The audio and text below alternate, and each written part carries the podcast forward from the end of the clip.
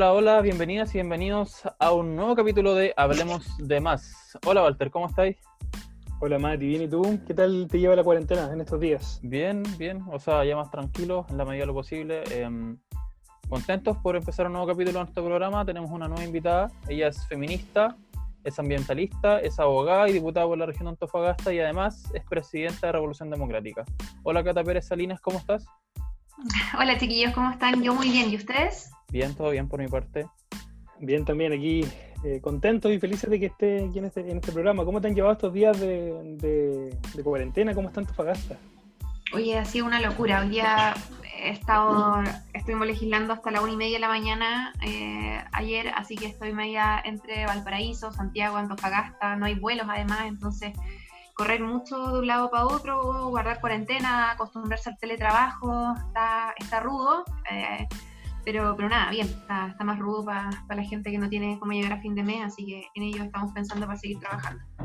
Sin duda, nosotros cuando estamos comenzando nuestros programas siempre hacemos la invitación a todas y a todos a que nos cuidemos, a que nos quedemos en casa mientras podamos, a quienes tengan que salir que tomen todos los recuerdos correspondientes. Y para comenzar, nosotros queremos plantearte un juego, ¿ya? Es una sección que se llama Preguntas de Más, en donde te vamos a plantear un tema y la idea es que tú nos puedas responder lo primero que se te venga a la cabeza, ¿ya? Es, una, es un es de todo un poco, así que ahí tienes que responder con la mayor eh, sinceridad posible. ¿Ya? Dale. La primera pregunta que te voy a hacer es: ¿con qué te quedas? ¿La revolución pingüina del año 2006 o el movimiento estudiantil del año 2011? Uy, 2006, todo el rato. ¿Catalina Pérez abogada o Catalina Pérez diputada? Catalina Pérez diputada. Si tuvieras que elegir entre Víctor Jara o Violeta Parra, ¿con cuál te quedas? Violeta Parra. Lo más lindo de Antofagasta es. Ay, la costanera. El mar. ¿Qué música escucha Catalina Pérez Salinas en los carretes? En los carretes. Eh, reggaetón antiguo, trap, eh, Rosalía. Súper. Eh, ¿Dibujar o leer un libro? Dibujar. ¿El pisco, con blanca o con negra? Con negra. ¿Cine o teatro? Teatro. ¿Tu obra de teatro favorita? Uy, eh, Fata Morgana de Amor con banda de música. Buena. ¿Un libro que nos recomiendes? El perfume, el último que leí. ¿Un deporte que te gustaría practicar o practicas o, alguno que te llama la atención? A puro tutorial de YouTube, cuando puedo, cuando tengo ganas y cuando me quiero levantar. si tuvieras que elegir a una de estas cinco personas, ¿con cuál te quedas? Patricio Elwin, Eduardo Frey, Ricardo Lagos, Michelle Bachelet o Sebastián Piñera. Bachelet. En ese caso, Bachelet. Catalina Pérez en un concepto es. Em, ay, Catalina Pérez en un concepto es. Eh, compleja. compleja. ¿A quién escuchamos ahí detrás? A Bosco. Bosco, ¿cómo está Bosco? Mi perrito. Ahí está, bien. Lo único bueno de la cuarentena es que voy a estar un poco más en la casa viéndolo. Creo que es el único contento con la cuarentena. Siempre hay alguien que sale favorecido en este caso. La sí, rato. de los perros. Oye, Cata, queríamos preguntarte un poquito también, eh, para partir de esta conversación, ¿cierto? Eh, ¿Cómo es esta Cata Pérez adolescente, a lo mejor, que se estuvo forjando en Antofagasta, ¿cierto? Eh, ¿Dónde parte esta idea, a lo mejor, de ser abogada, estudiar Derecho? ¿Y cómo se fue armando después para poder ser diputada? ¿En qué momento tú dijiste, oye, parece que esto va en serio? ¿cómo, ¿Cómo nace eso?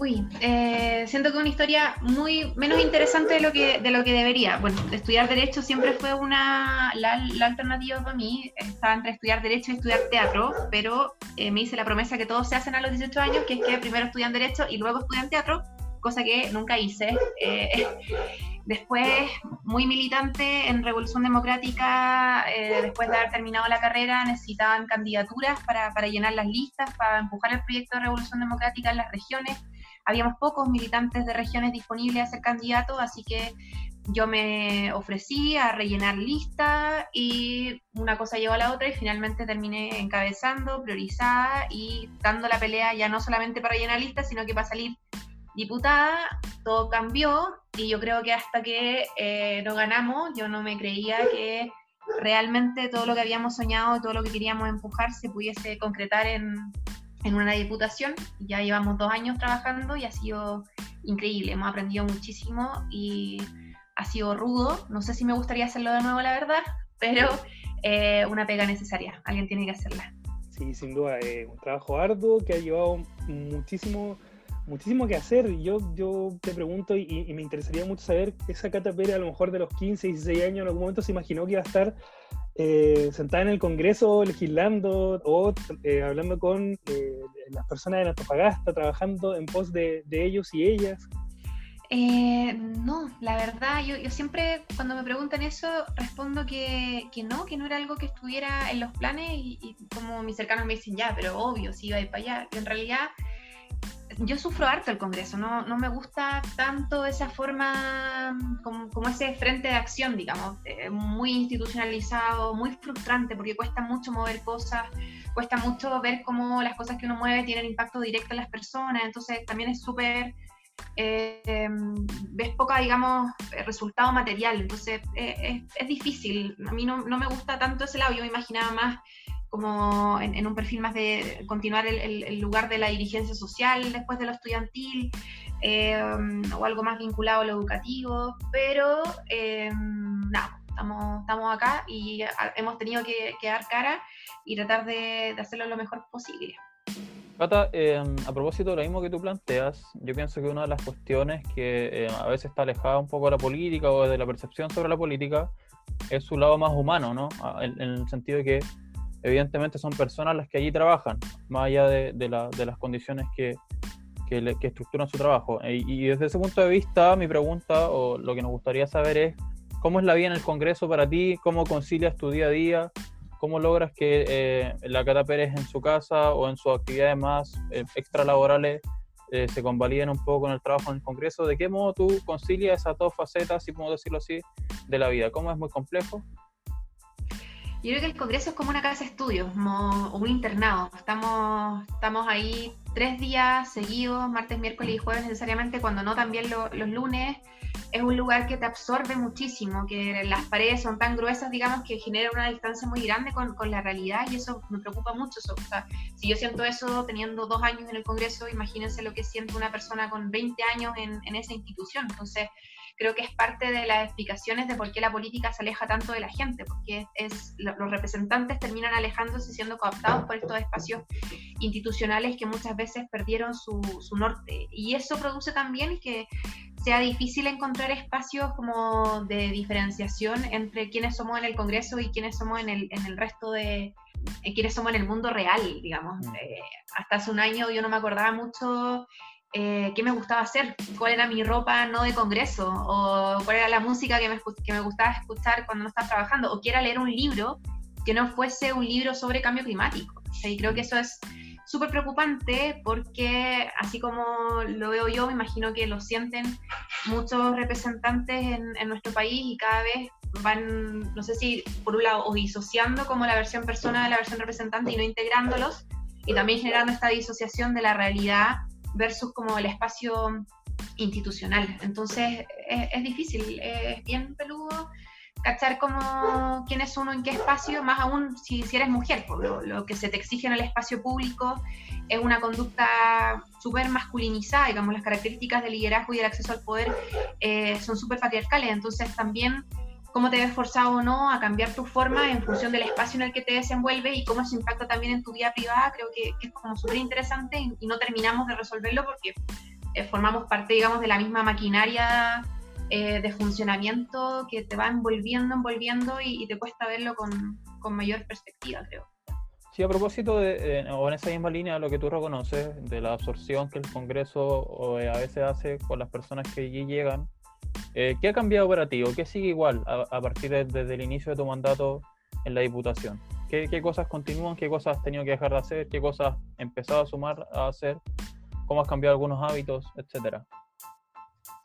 Lo que más me gusta es que siento que continúa un poco esa sensación a ratos de mm, como de que se te paren los pelos por algo, como la emoción pura de hacer política que es la misma sensación que tengo desde los 16 años, desde los 15 años, no sé, del 2006, pasando por la dirigencia estudiantil y que me pasa ahora, sobre todo cuando veo a los cabros de, de, RD, y esto no lo digo como por cliché, sino que como a los cabros del partido en Antofagasta, como cuando salimos a la calle a invitar a la gente a participar, como esa sensación de sueño, eh, pero no de sueño como alejado o desconectado de algún principio, de algún objetivo político, sino que como de, la posibilidad de materialización, digamos, de ese sueño. Y ese como empuje y esa sensación como de que se te paren los pelos por la pasión que sentís por lo que estáis haciendo, creo que es algo que se mantiene como en la vida y creo que es lo que me permite un poco cachar de que realmente estoy haciendo lo que quiero hacer, por, lo que quiero hacer, por más que el espacio no nos acomode siempre.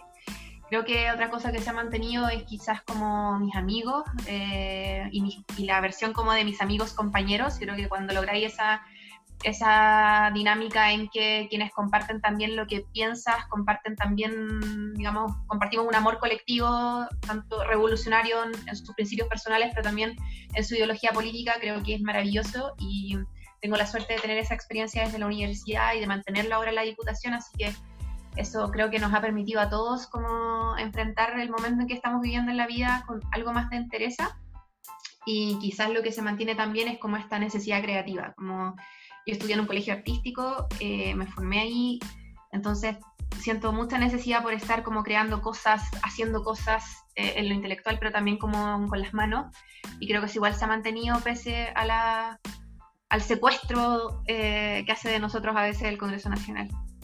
Súper. Em, conversábamos a propósito de, los ladrillos de Bosco, eh, de la importancia, por ejemplo, de, de, las mascotas, pienso yo. Creo yo que, que, son una muy buena fuente de energía, de poder revitalizarse en algunos momentos. Y queríamos preguntarte a propósito de eso, eh, ¿cómo es estos días que estado en cuarentena, estar con el Bosco? ¿Qué, qué cosas hacen, considerando el contexto u otras cosas más? ¿Cómo, cómo eh, llega Bosco a tu vida? ¿Cómo, cómo, cómo fue eso? Yo siempre eh, soy muy de perros, me encantan los perros y de hecho en la diputación, el equipo, somos de esa gente que camina en la calle y avanza a tres cuadras y tiene 20 perros alrededor, nos encantan los perros. Y pasó que en una semana distrital en Paposo eh, nos encontramos un perrito de este porte, chiquitito, negrito, eh, que estaba abandonado.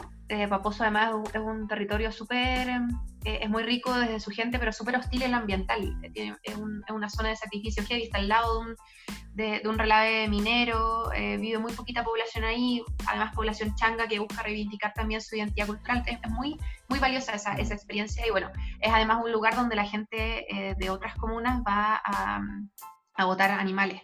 Así que estaba ahí Bosco, que debe haber sido parte de una camada más grande, pero quedaba solo él, estaba solito, y lo agarramos y em, nos lo llevamos, decidimos llevárnoslo, rescatarlo. Eh, nos lo llevamos a Deo, de hecho, desde Paposo hasta, hasta Antofa. Eh, y ahí Bosco se sumó al equipo y finalmente me lo, me lo quedé yo. Y, y, nada, de eso ya dos años, dos, claro, como dos años. Y, bien, vos con un compañero, un compañero fiel. Ha salido hasta, entre, hasta en entrevistas en, la segunda, el vos. Y ahora en cuarentena, eh, ¿a qué hemos estado? Hemos, podido estar un poquito más juntos. Ah, hemos sufrido un poco porque a Bosco se le acaba la comida muy rápido, porque come mucho, así que le tuve que dar hamburguesas la última vez. Así que él y yo comimos hamburguesas, pero esos han sido como los principales dramas de... Se porta mejor ahora, además, que estamos ah, más en la casa, eh, se siente yo un poco más acompañado, así que se manda menos embarrada. Así que no, todo bien con, con Bosco. ¿Y por qué el nombre Bosco? ¿A, qué se debe la elección del nombre?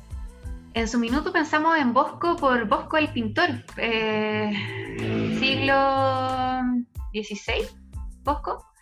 Eh, y en algún minuto tuve la suerte, hace un par de años atrás, de, de poder estar en el Louvre, en, en Francia, y quedamos muy enamorados de Bosco, así que fue en su honor.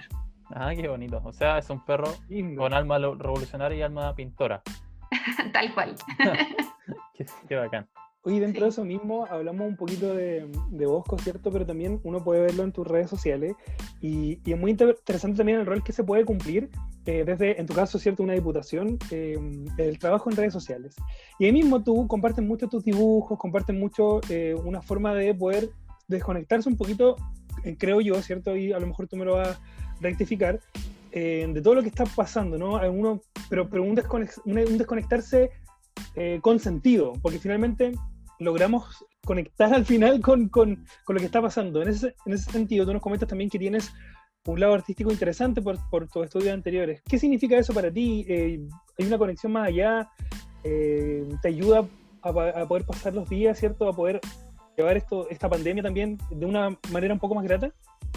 Mm, yo creo que hay, hay, dos cosas. Creo que mm, a mí me gusta mucho la reivindicación de este rollo que creo que se vivió mucho a partir del 18 de octubre, como del vínculo entre, entre el arte y la política. Creo que, que el arte si no incomoda, si no interpela, eh, si no empuja a, la pregunta, al cuestionamiento, para mí no es arte. Por otro lado, creo que eh, lo que sea, como hace poquito intenté retomar eh, el estudio de, del saxo, tengo un saxo alto en, la casa, pintar más, tratar de bordar, tratar de cantar más. Eh, creo que nos es una forma de meditación, como una forma de, sentir y de vivir el aquí y el ahora, conectarse con, el momento, con la respiración, con, con el cuerpo, que es súper necesario, permite un poco eh, a nuestras maneras no, no, volvernos tan, tan locos con el pasado, el presente y, y el futuro, creo.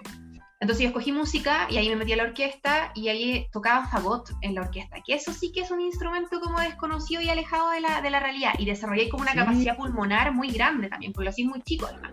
Entonces como desde ahí estuve estudiando fagot como tres años, entonces de ahí cuando dejé el fagot me regalaron el, el saxo Em, que era que un instrumento mucho más barato, entonces es, posible tenerlo, como el, el, fagot es carísimo, entonces no, el, el prestaba el, liceo, pero no era, no era algo que tú pudiese tener en la casa. En cambio el saxofón sí, entonces ahí eh, hicimos varios intentos porque siguiera tocando saxofón, pero en realidad me, me, me, capturó más el teatro, así que seguí con teatro los años siguientes de los cuatro años siguientes del, del colegio, del liceo, y dejé el saxofón botado. Y ahora estoy tratando de retomarlo un poquito a ver si, si logro sumarlo a, estas terapias para no enloquecer en el Congreso Nacional. Buenísima. Oye, qué, inter, qué interesante eso. Yo creo que es súper importante que todas y todos podamos encontrar eh, nuestro lado artístico y también dejar invitadas a las personas que nos escuchan, porque de repente agarren una, una guitarra algo que siempre hay en la esquina en, en, nuestras casas y poder conectarnos un poquito más, atrevernos a dibujar, atrevernos a, a leer cosas diferentes también yo creo que muchas veces nos quedamos muy pegados, y, tú lo comentabas un rato, o sea, no te acordabas cuándo era la última vez que habías leído un libro que no tuviera que ver necesariamente con tu trabajo. Entonces eso también es súper eh, interesante, salir un poquito de, de, eso, ¿cierto? Y, conectarnos con, con, nosotros, con nosotras mismas. Eh, dentro de esto mismo, queríamos preguntarte un poquito cuáles son, eh, aprovechando este impulso de la conversación, cuáles son los gustos musicales, culinarios, eh, literarios algunos de los hobbies que eh, marcan la vida de Cata Pérez. Ahí sí nos podéis contar un poquito de eso. Uy, yo soy una persona de gustos muy simples e infantiles, como creo que de verdad, por más que mis amigos se esfuerzan en mostrarme el queso azul y comidas francesas, eh, creo que me sigue gustando más onda, no sé, las salchichas con puré. Hoy día comí pollo asado y de verdad fui la persona más feliz del universo. Como gustos culinarios y además capacidad culinaria como cero, así nada, nada. Eh, entonces, no, no nada, nada que, aportar más que mis gustos definidos a los 12 años.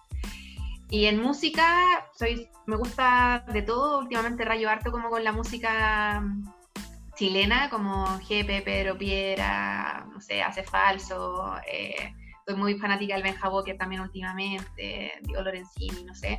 Em, eh, y, transito como mucho ahí por, por, gustos musicales. Tengo además un, he descubierto recientemente con la cuarentena que tengo una, mm, eh, una afición culpable por conocer absolutamente todas las canciones y todas las letras de las canciones como románticas de los 2000, como onda así, Alex Ubago, Luis Fonsi, como ese, ese, ese nivel de vergüenza.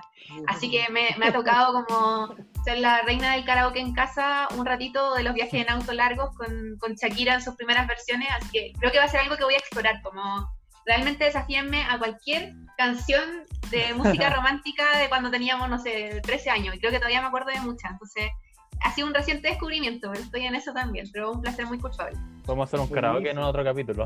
claro, de verdad, como... podemos desenterrar a Alex Ubago para que lo cante.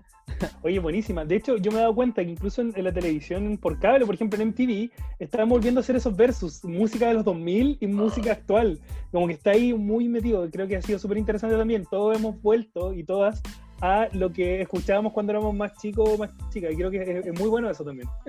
Sí, es raro. Eh, sí, es raro, pero no, está súper bien. Está súper, súper bien.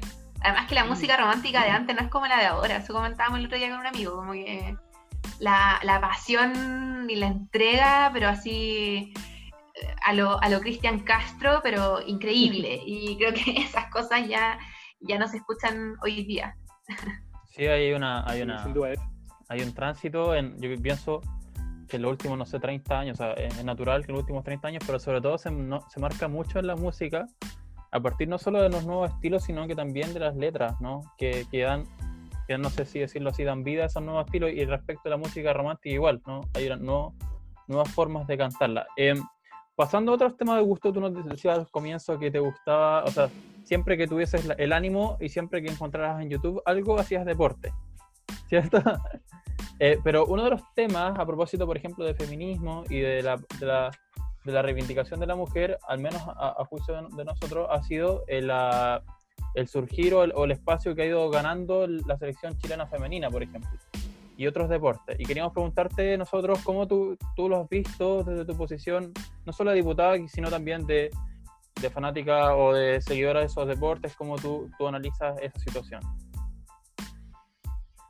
Yo creo que la, la incursión de, de, las mujeres, bueno, las mujeres hemos sido excluidas de muchísimos espacios, entre eso en el mundo del deporte profesional en general, como ha sido un descubrimiento en los últimos años como para la gente común.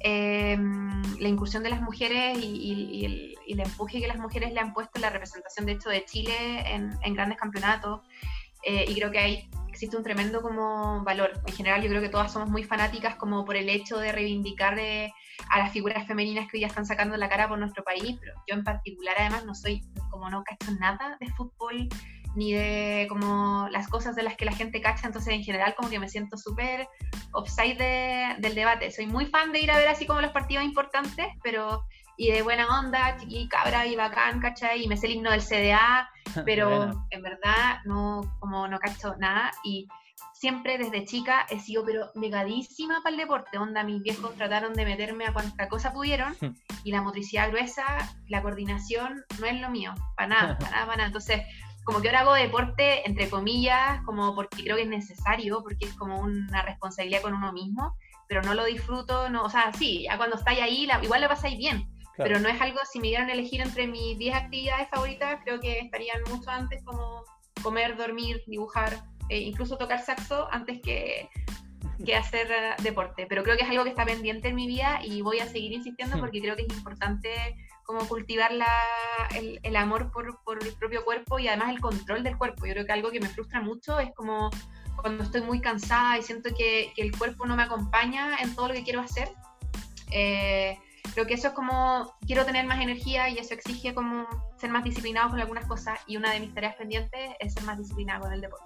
Claro, buenísima. Una, una de las cosas que es interesante del deporte y, y sobre todo el fútbol, el otro día lo, lo, conversaba con un amigo y él me decía que a él no le gustaba el fútbol, no entendía de lo que se trataba, pero el darse vuelta, ver a la gente, como la cultura que existe alrededor de ellos, de las masas de gente que se mueven por ello, el apoyo que existe también dentro de la cancha, el grito, la pasión, es súper interesante.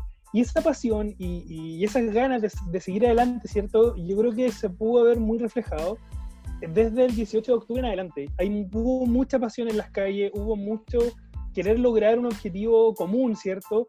Que en un principio a lo mejor era, tenía muchas voces, pero que se fue uniendo en una sola, ¿cierto? Que fue una nueva constitución. Yo quería preguntarte, eh, ¿cómo ves tú, Catalina Pérez, ¿cierto? No tan solo diputada, sino también personas, ¿no? Eh, este movimiento del 18 de octubre, ¿cómo, cómo lo has visto que, que ha avanzado, cierto? Y súper interesante también poder plantearlo, ¿cómo crees tú que va a renacer o resurgir luego de esta pandemia? Esperemos que, que pase eh, lo antes posible para que no haya más vidas, ¿cierto?, que estén lamentablemente cayendo con esta pandemia, pero ¿cómo lo, cómo lo observas tú?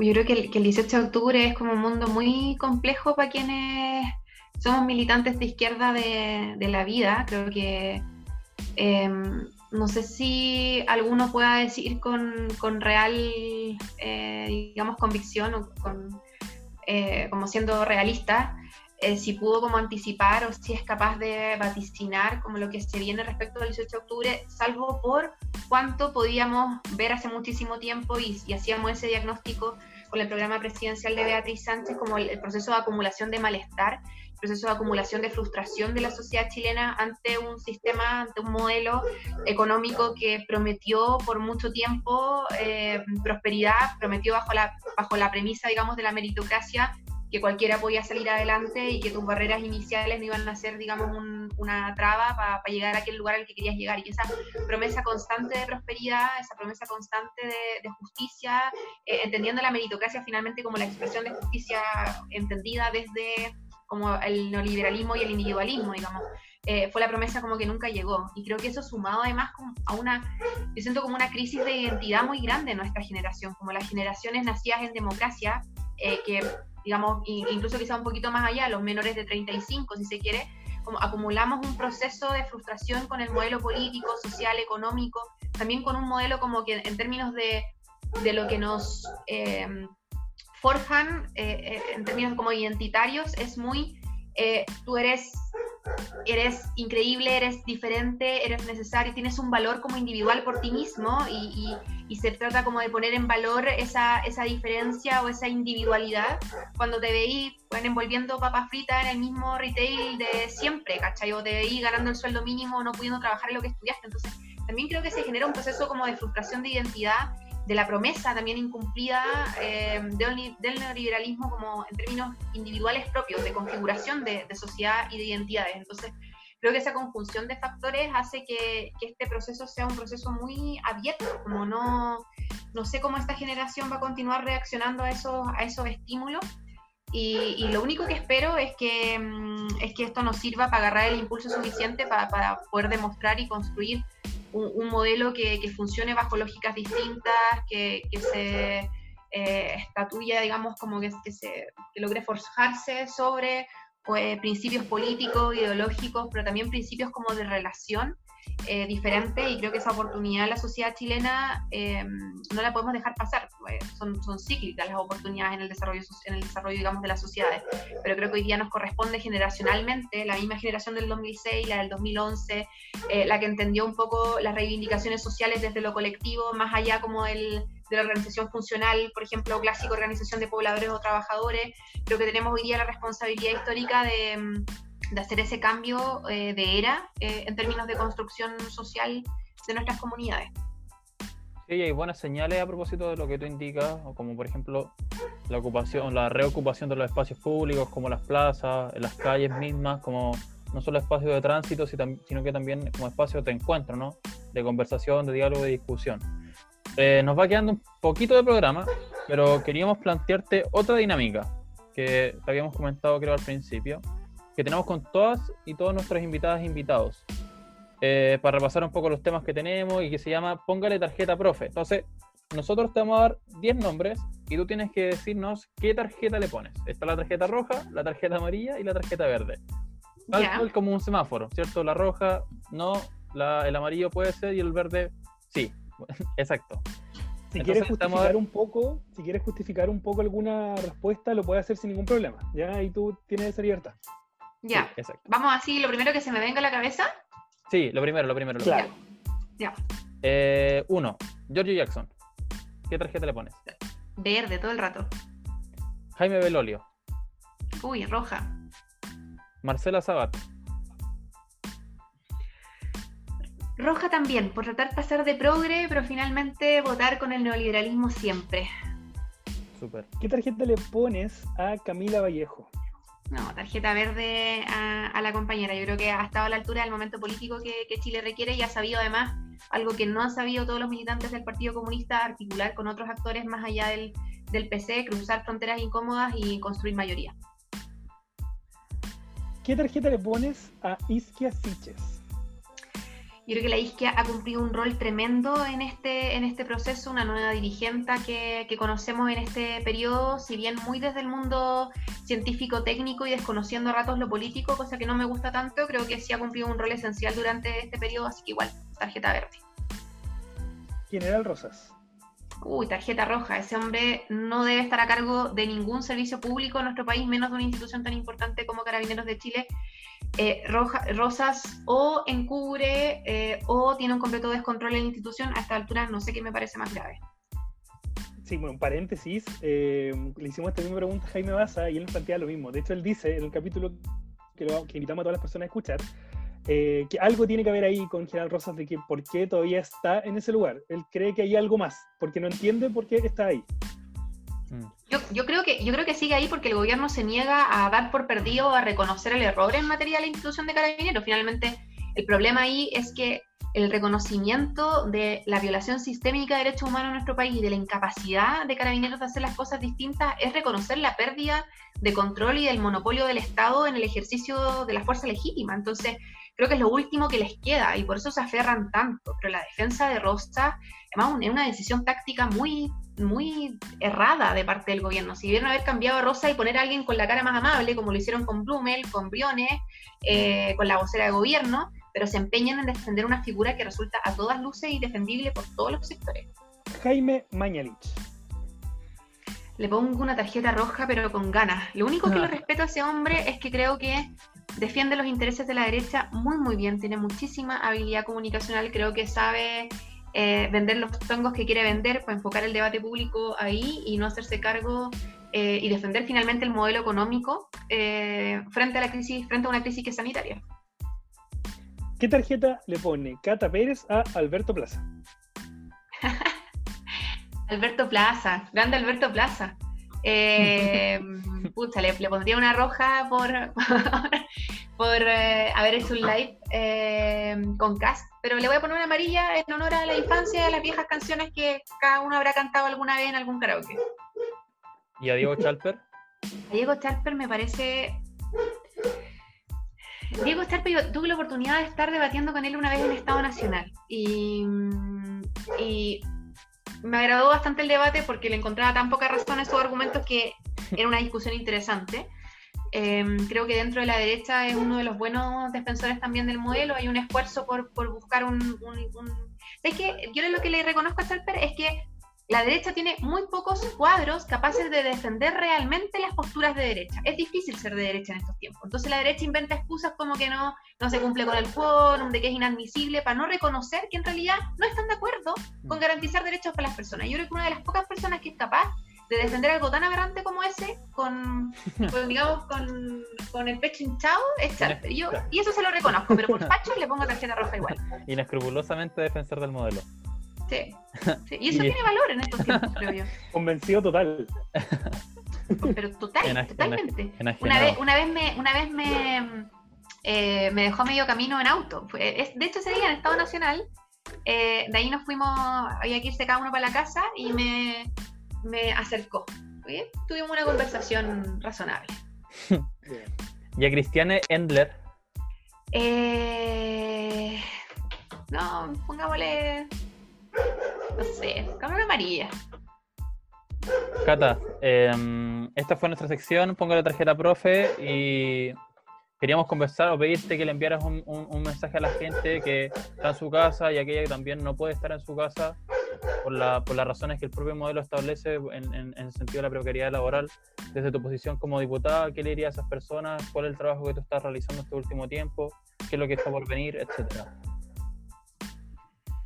Yo creo que estamos dando la pelea hoy día por eh, los 9 millones, los 9.8 millones de trabajadores y trabajadoras a los cuales hoy día el gobierno los obliga a elegir entre trabajo y salud. Esa decisión, esa falsa dicotomía, que es una definición profundamente ideológica, eh, es una falsa contradicción que estamos saliendo a rebatir con fuerza. Queremos garantizar los derechos de los trabajadores y trabajadoras, no solamente en tiempos de pandemia, sino que también en tiempos de, de normalidad. Creemos que ese es el rol que estamos asumiendo en el Congreso, que estamos asumiendo desde Revolución Democrática, en particular ahora, además dando la pelea por los trabajadores más precarizados de nuestro país y, y las familias, esos que eh, no han sido, digamos, beneficiarios de absolutamente ninguna política por parte del Estado y cuyos derechos se han visto vulnerados constantemente. Eh, creo que hoy día en épocas de pandemia tenemos que aprender que el rasquese con sus propias uñas, el sálvese quien pueda, eh, no es un mecanismo que aporte a, entregar capacidad de salida de esta crisis y reconocer la idea de que el neoliberalismo finalmente es una de las principales vulnerabilidades que nuestro país tiene a la hora de enfrentar eh, esta pandemia. Mandarles un abrazo grande también. Eh, un, abrazo porque creo que solo juntos y juntas vamos a poder salir de esta y porque la están pasando mal y, y, somos muchos de nosotros y nosotras los que con eso en la cabeza vamos todos los días al Congreso Nacional tratando de hacerlo lo mejor posible. Así que a ellos, a los trabajadores de, de la salud, a esa primera línea, a, a, los feriantes, a los colectiveros, a los micreros, a los trabajadores de la construcción, a los trabajadores de casa particular, a los trabajadores independientes y honorarios. Eh, estamos todos juntos pasando por esta y ya vemos quienes nos levantamos todos los días pensando en que, en que ojalá podamos hacer un aporte a que su situación cambie. Cata Pérez Salinas, diputadas, cuando te hicimos la invitación a que hablemos de más, tú accediste y por eso queremos dar las gracias por estar en nuestro programa. Cata, que estés muy bien. Chiquillos, muchas gracias por la invitación, tremendo programa, ojalá lo escuchen, ojalá escuchen el programa de Jaime también, así que un, abrazo a todos y a todas y, nos vemos en una próxima oportunidad. Muchas gracias, Cata. Una última pregunta antes de que terminemos. ¿A quién invitarías tú a este programa? ¿A quién le dejas la invitación hecha aquí eh, para que pueda venir a conversar con nosotros? ¿Qué invitaron a la Bea Sánchez o no? Porque a mí me falta ver a la Bea conversando este tipo de cosas, por ejemplo vamos a invitar a la Bea Sánchez, nos la vamos a escribir y ojalá que eh, nos responda y quiera venir a nuestro programa. Estoy segura que sí. Grande la Bea, aguante.